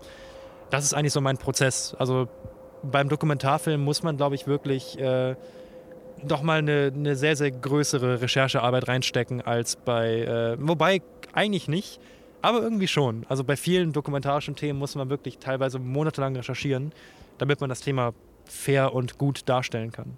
Aber legt diese Angehensweise, dass man quasi schon bevor die Interviews geführt sind, sagt, was man wann irgendwo haben will, nicht eine Art induktive, ähm, ja, induktive Beweisführung vor? Dass man halt sagt, ja, ich will das zeigen Mhm. und sucht sich dann genau das aus, was das auch zeigt? In die Falle kann man tappen, ja. Man, man, also es, es ist nicht schlecht, wenn man halt äh, mit einer Person schon vorher ein Telefongespräch geführt hat und man weiß so grob, was die Meinungen der Person sind. Dann kann man halt schon ganz gut planen, wie man diese Person in den Beitrag einbauen möchte. Man darf aber eben nicht die Person wie im Spielfilm als äh, einen fiktiven Protagonisten planen, den man dann quasi als Charakter komplett durchplant, wie es nach meiner Vorstellung oft passiert in äh, verschiedenen Dokumentarfilmen, dass halt eine Person einfach durchgeplant wird und dann dieser Planung einfach entsprechen soll in den Fragen. Man muss, man muss ein bisschen planen, aber gleichzeitig muss man auch darauf gefasst sein, dass das meiste Gute spontan passieren wird. Also es Mhm. ist gut, einen Grundplan zu haben von der Dokumentation, aber aus meiner kleinen Erfahrung ist es so, dass die meisten guten Dinge spontan passieren. Du würdest aber also sagen, dass quasi die eigentliche Dokumentation in der Recherche liegt, dass du da quasi schon auch deine Meinung, deine Recherche reinsteckst und deinen, Mhm. deine ja, Argumentation auch herausfindest, da merkst, ja, was will ich zeigen, wie ist das und da dann so dieses, also dass du nicht erst im Interview merkst, ach, so ist das eigentlich, sondern das weißt du schon vorher, Ja. suchst dir deswegen Sachen lachend raus. Aber die Praxiserfahrung bekommst du dann quasi während des Drehs. Also mit dem, was du gerade gesagt hast, baue ich halt das Fundament dieses Beitrages. Einfach ganz, ganz stoisch. Welche Kamerawinkel Mhm. will ich machen? Wie baue ich das Interview auf? Welchen Stil möchte ich in dieser Doku machen? Welches Format? Aber die Magie dieses Beitrages, die passiert dann wirklich äh, vor Ort. Mhm. Und ich habe jetzt zum Beispiel mal zeitlich zwangsmäßig äh, einen dokumentarischen Beitrag äh, gedreht, bei dem ich vorher kaum recherchiert habe. Das Mhm. war ein Beitrag, äh, den ich gemeinsam mit Birk Menzel, ein guter Freund von mir, gedreht habe zum Thema äh, Ukraine-Krieg. Konkret einer Logistikhalle, die Hilfslieferungen in die Ukraine liefert. Und dort mussten wir, weil diese Halle dann sehr schnell auch geschlossen hat und es gab nicht wirklich Alternativen zu dieser Halle und zu den Protagonisten, mussten wir dann sehr, sehr spontan drehen und teilweise halt ohne einen richtigen Plan, wie das Ganze dann im Beitrag aufgebaut ist. Und da haben wir dann schon nachträglich gemerkt, äh, das ist jetzt schwer in einen Beitrag zu gießen. Also man sollte nicht alles minutiös vor so einem Beitrag durchplanen, aber eine Grundstruktur kann einem wirklich oft den Arsch retten. Ja, das kann ich mir gut vorstellen. Vor allen Dingen, wenn dann Sachen wegbrechen. Du hast ja bei der dokumentarischen Arbeit auch überhaupt nicht die Kontrolle, die du jetzt beim Spielfilm zum Beispiel hättest. Ja. Allein wegen Licht schon, sowas relativ Einfaches. Da muss die Technik, darf die natürlich auch nicht im Weg stehen. Du musst dich perfekt damit auskennen, aber auch, äh, auch die Gegebenheiten, Wetter und so weiter. Das Mhm. kann dir eigentlich ziemlich viel versauen. Wenn du irgendwie ein schönes Feld zeigen willst, auf einmal ist überall Nebel. Genau. Und ich meine, du hast Musst nicht den Anspruch, sein, dass ja. du äh, eine Spielfilmästhetik hast. Das ist ja auch einfach nicht gewollt. Dann Mhm. wirkt es ja einfach schon fake, dadurch, dass es einen, äh, diese Spielfilmästhetik hat. Man kann natürlich versuchen, es möglichst gut Mhm. darzustellen oder möglichst äh, schöne Kamerawinkel, ein schönes Color Grading, einfach Mhm. gute Aufnahmen zu machen. Ja. Aber es hat natürlich einen geringeren Anspruch, damit es einfach realitätsgetreuer wirkt. Aber trotzdem muss man auch auf diese Dinge natürlich achten beim Dokumentarfilm, weil man, das Gute ist halt, man sollte halt einfach Regeln kennen, wie den goldenen Schnitt, wie eine 180-Grad-Regel, damit man die auch einfach bewusst brechen kann oder bewusst einsetzen kann, wie man es eben möchte. Aber kennen sollte man sie schon. Also äh, ich habe viele, viele äh, Interviews mit Dokumentarfilmern gesehen, die meinten, dass Filmhochschulen, auch Werner Herzog meint, dass das Filmhochschulen totaler Quatsch sind. Man lernt da nichts, man wird da. Also die, die, die Ideologie dieser Filmemacher ist meistens, dass man in, ein, in eine Backform gepresst wird von dieser, äh, von dieser Hochschule, von diesen Kursen, von was auch immer, von diesen zigtausenden Büchern zum Thema Drehbuch und aus dieser Backform dann nicht mehr rauskommt und halt generisch und wie alle anderen bleibt. Ich glaube, das kann stimmen.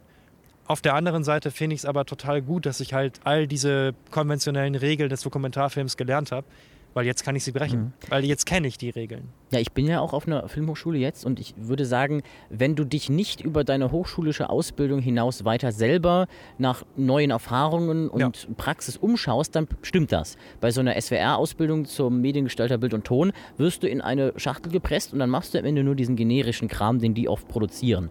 Aber wenn du währenddessen auch ein bisschen rebellierst und einfach was anderes machst, als deine DozentInnen von dir wollen und einfach das auf deine Weise machst, dann kannst du in dieser Umgebung mit anderen sehr kreativen Leuten und natürlich auch den Möglichkeiten, die du dann dadurch hast, sehr schönen eigenen Stil entwickeln. Und ich meine, heute bei unserem TikTok-Thema Ja. hatte ich ja auch schon gemeint, dass meine Dozentinnen wirklich da eine total konträre Meinung zu mir haben. Aber Ja. es ist total spannend, diese Meinung dieser Medienschaffenden, auch Menschen, die aus der Praxis einfach kommen, da zu lernen und äh, zu verstehen, warum sie das so sehen oder warum sie diese Meinung vertreten.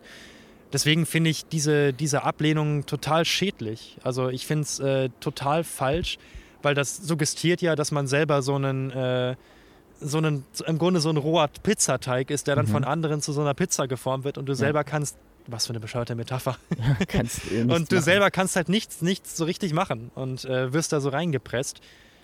Ich glaube das nicht. Ich glaube, wenn das man dich ja selber fast zu einer Ware, ne? ja, wenn man das selber halt hinterfragt, was man da beigebracht bekommt und was das ist, auch teilweise ja total wertvolle Dinge, wie Ja. den goldenen Schnitt zu lernen, was das ist, Ja, was oder das bringt. diese Planungsfähigkeiten mit Treatment und so, diese Ja, genau. organisatorischen Sachen. Das habe ich alles durch dieses Studium gelernt und äh, was ich dann damit mache, was für Beiträge ich mache, das ist dann mir überlassen. Mhm.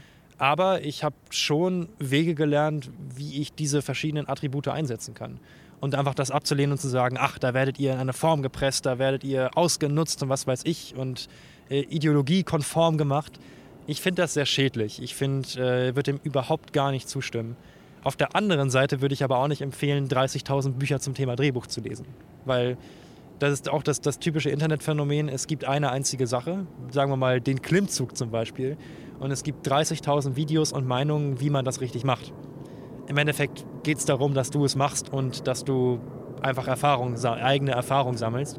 Nicht dir anschaust, wie andere Menschen diese Erfahrung erleben. Und ich glaube, das ist auch das Ding, was ich nochmal mehr jetzt in meinen nächsten Mastersemestern machen möchte.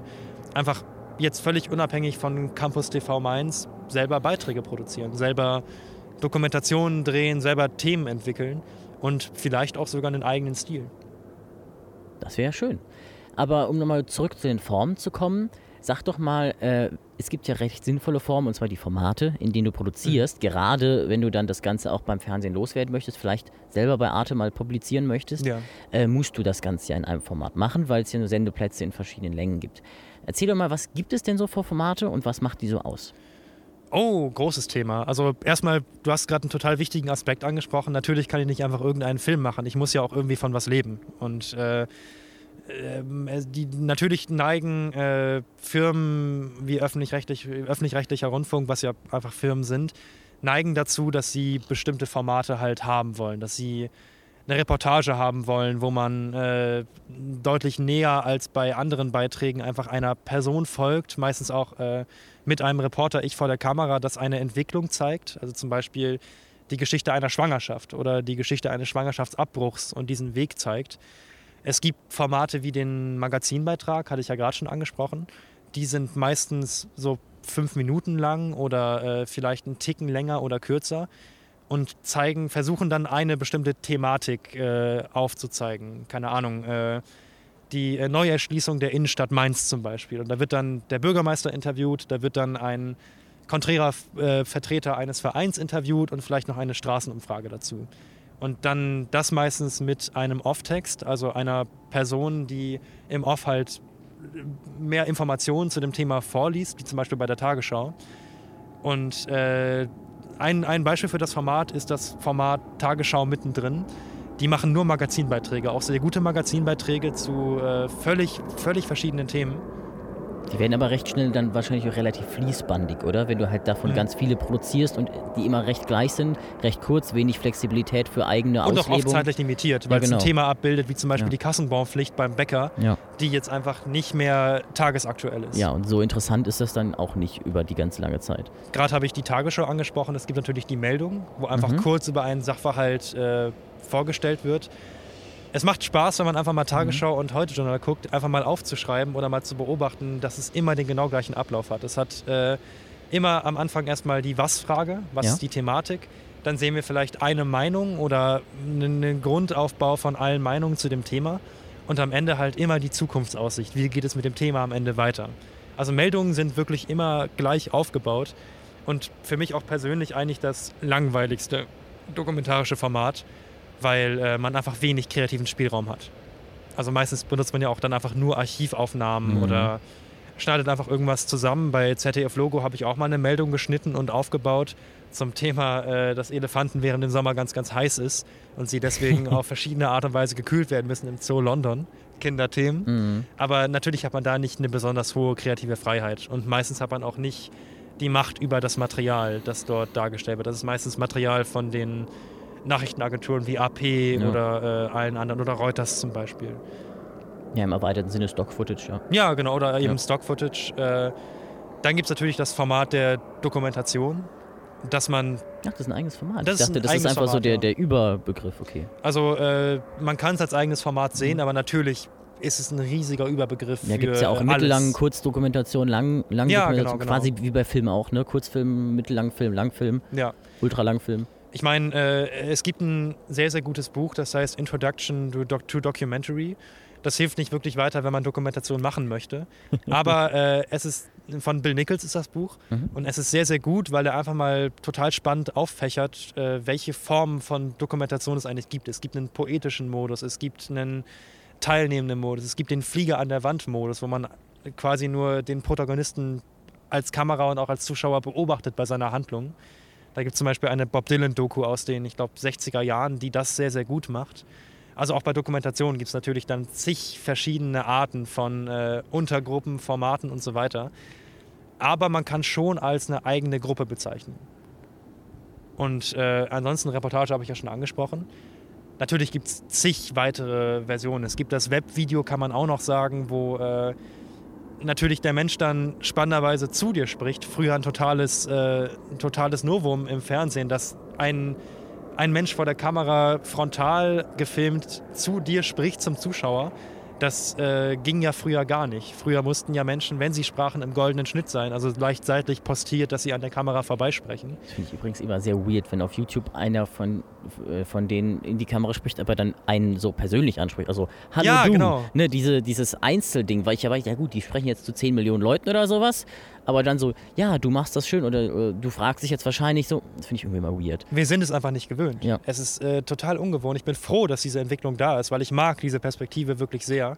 Dieses direkt zu einem Zuschauer sprechen oder wenn ein Protagonist direkt zu einem Zuschauer spricht. Also ich mag, ich persönlich Ich, mag ich die Wirkung. den, den, den, Plural, den Plural bei der Anspreche irgendwie lieber. Nicht du, sondern Ja. ihr, fragt euch wahrscheinlich. Weil man weiß ja, dass man nicht der Einzige ist, der das guckt. Ich finde auch du un total unauthentisch, Ja, weil der genau. kennt mich nicht. Genau, das denke ich nämlich auch immer. Ich hab, der hat keine Ahnung, wer ich bin. Ich habe keine. Gut, ich habe schon eine Ahnung, wer er ist. Ist ja Mhm. total parasozial. Ich meine, wenn man sagt, sie fragen, ne, das ist vielleicht noch irgendwie im Deutschen was anderes, Mhm. Aber irgendwie ihr finde ich da immer am angenehmsten. Du wirkt schon fast manipulativ manchmal, Ja, weil es eine ja. ganz komische soziale Beziehung zum Zuschauer aufbaut, die nicht existiert. Selbst wenn man schon so eine parasoziale Verbindung hat, dann bricht das, ist das so komisch, Fourth Wall Breaking, Mhm. aber auch so ein Ding, dass man sagt, ja, okay, geh, mal wieder einen Schritt zurück. Ja. Wie so einer, der äh, unangenehm nahe kommt, ah, hallo Schätzchen. Oh Gott, oh Gott, oh Gott. Nee, das wären so, das ist jetzt so ein ganz, ganz grober Abriss von äh, Formaten, die mir jetzt spontan einfallen. Also das sind so die, die Big Five, falls es jetzt Five waren. Keine Ahnung, ich habe nicht mitgezählt. Sagen wir Aber es sind die so die, die großen, genau, die, die Big Chungus des Dokumentarfilms. Gut, dann äh, zum Ende eine kleine Quick-Runde. Mhm. Bester Film, den du im letzten Monat gesehen hast? Oh, sehr, sehr gute Frage. Oh, das kann ich gerade nicht beantworten. Das ist interessant. Ich habe letzten Monat viele Filme geschaut. Mhm.